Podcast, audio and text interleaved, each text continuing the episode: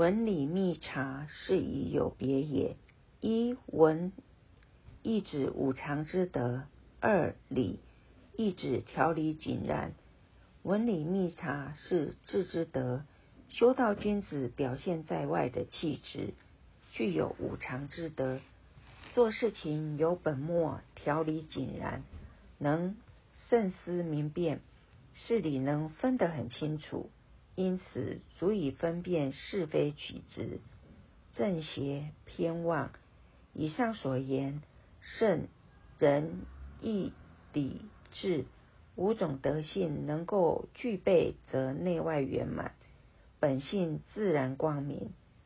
普博渊泉，一普意指广大普及，二博意指宽阔，三普博意指。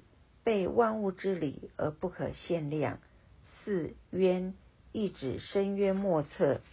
五泉意指源源不断的源泉，没有止息之时。就像孔子之德，是无法测量它的涵养，是无法估计出有多深、多广、多大。就好像广大的泉水，时时流露出来，是无限的。而时出之，这是应时而出，应时而止。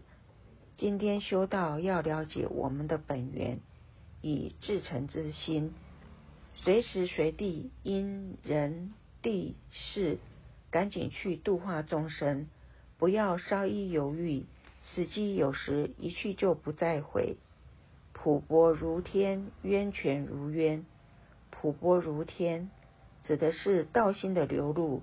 可以说是慈悲博爱的心，照顾后学的心，好像天之高明，地之博厚，普及一切就是无所不关心，无所不周到。就像前辈对每一位道亲非常的关心，就是没有得到的众生，他也时时刻刻用慈爱之心来关怀，就像天一样无所不周到，渊泉如渊。圣人的德就像渊泉，源源不断，有如流水之不可测量。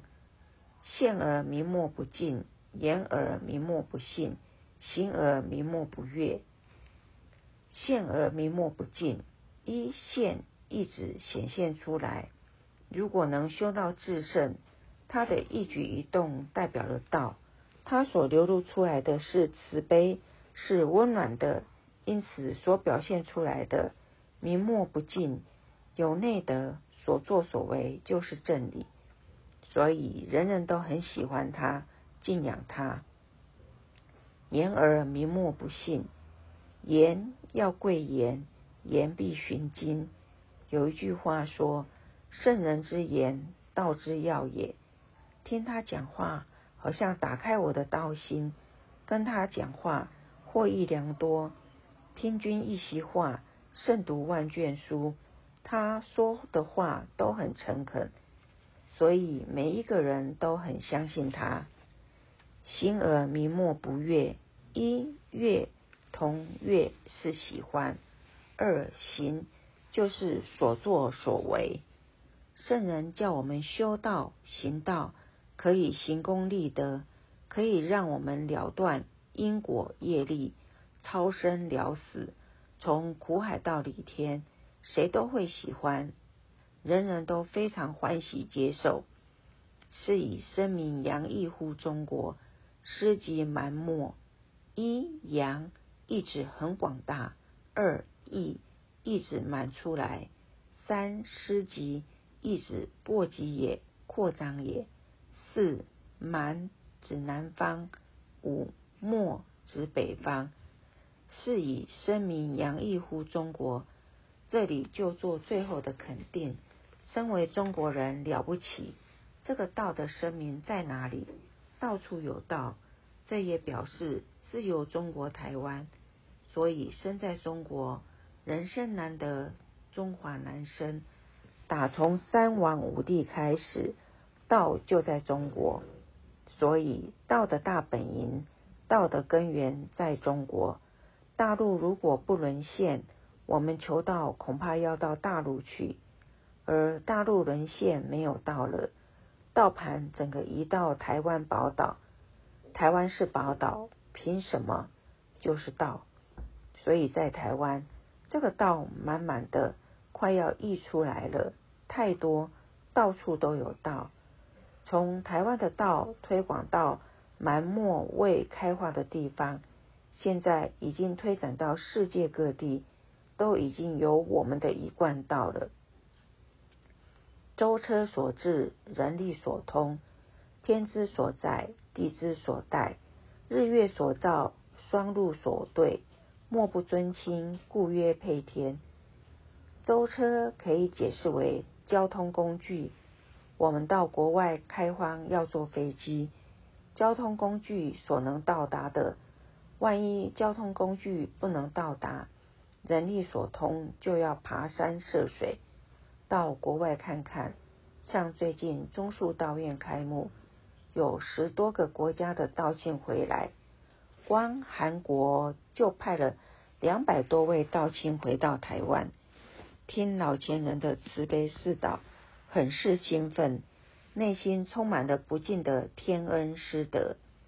他们把工作、家庭、事业暂时放下，跑到台湾来，都是一种向往道，内心充满道。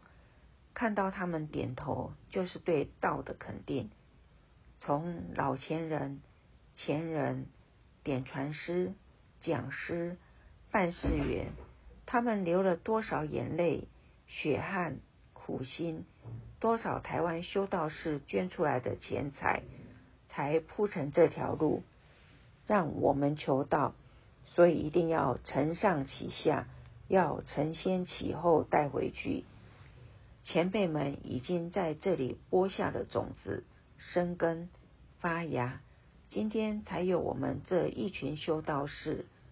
当初我们的前人点传师、办事员到国外，一下飞机，人生地不熟，语言不通，路的招牌看不懂，他们可以在同一家杂货店买需要的米、油、盐这些东西，什么地方都可以买到。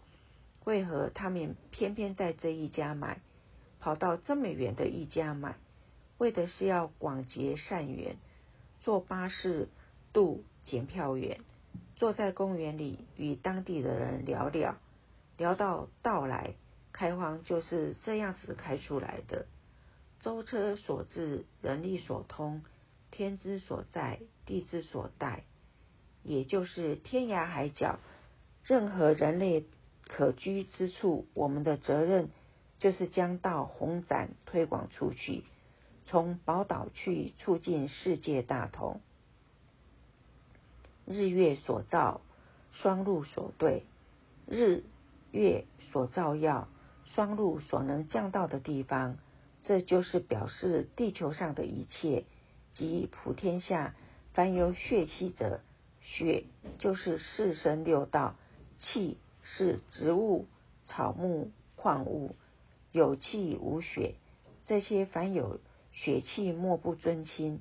把血气涵盖天地间一切万物，莫不尊亲。一亲就是我们的老母娘；二尊一子敬爱尊崇，一顺最后都要归到老母娘那里去，因为天地间一切万物是。老母所生，所以凡有血气者，我们知道天地万物是老母娘所生。但是天不言，地不语，所以我们要做到至圣，要做到仁义礼智信普博如天，渊泉如渊，而实出之，能够这样子出来，才叫做配天。配天就是达到天人合一，已经没有我相的存在。修道能够达到忘我，已经进入了菩萨界了。我们都是为一大事因缘而降生于世，应该来这里舍掉自己。上天不会辜负，能舍得越多，得的越多，才达到配天。因为配天是最后的究竟。我们在人间达到天人合一，将来回去一定回到无极里天。